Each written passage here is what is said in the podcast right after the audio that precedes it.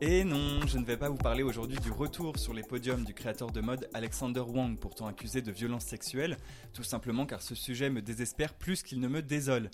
Mais si jamais vous souhaitez vous arracher les cheveux et vous insurger dans le vide face à l'impossible et hypocrite MeToo dans la mode, je vous laisse en barre d'infos un super article du mademoiselle.com rédigé par le journaliste mode Anthony Vincent. Non, aujourd'hui on va se concentrer sur un sujet qui fait du bien une nouvelle série Netflix qui, selon plusieurs sources, rencontre un succès tonitruant sur la plateforme de streaming.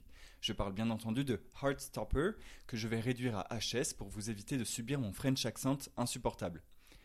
En quelques mots, HS, disponible depuis le 22 avril dernier, est une romance lycéenne découpée en 8 épisodes entre deux garçons, l'un gay et intello introverti, l'autre sportif populaire en pleine crise existentielle. Ça commence avec la rencontre entre deux opposés, puis vient ensuite une amitié et, sans spoiler aucun, une attirance réciproque super bien ficelée. À milieu du très hardcore Euphoria ou de l'ultra visuel Sex Education, HS propose une nouvelle approche de l'amitié romance entre deux hommes, beaucoup plus douce et soft, sans pour autant passer à côté des sujets tout aussi réels et vécus par les adolescents, à l'instar des moqueries et du harcèlement. Bref, pour moi, ça a été un véritable coup de cœur. Déjà car je trouve le scénario hyper bien amené alors que le thème pouvait faire rebattu de base, mais aussi car la mode, eh bien, elle est inexistante. Et c'est la raison pour laquelle je vous en parle dans cet épisode. Contrairement à beaucoup de teen séries, HS ne mise en rien sur le style vestimentaire de ses protagonistes. Ici, les élèves portent tous et toutes le même uniforme de lycée. Et lorsqu'ils ou elles se retrouvent chez eux ou en soirée, il n'y a rien d'extravagant non plus. On est bien loin des tenues bling-bling d'élite ou du tiré à quatre épingles Riverdale, deux séries qui elles aussi se déroulent dans un lycée. C'est un pari plus ou moins risqué lorsqu'on sait que de nombreuses teen séries passent rarement à côté de la case fashion. Car quand on est ado, le vêtement est plus sociologique que jamais puisqu'il permet aux jeunes de s'affirmer, de se rechercher, de trouver sa personnalité et plus généralement de s'émanciper. C'est le cas au cinéma, mais aussi dans la vraie vie.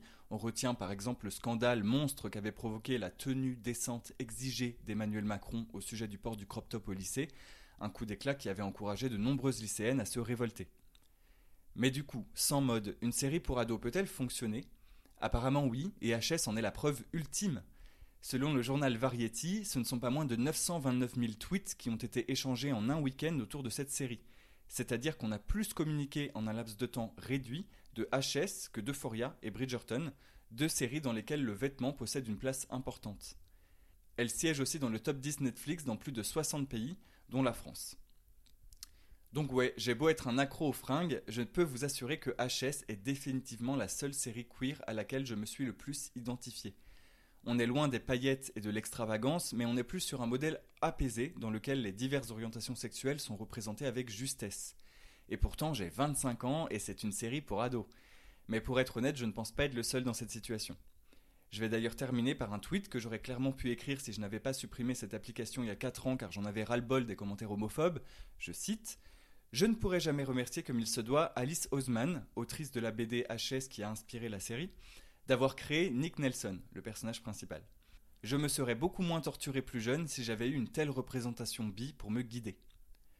Alors ouais, j'avoue, une teen série avec de la mode c'est bien, mais sans en faire trop, c'est tellement mieux.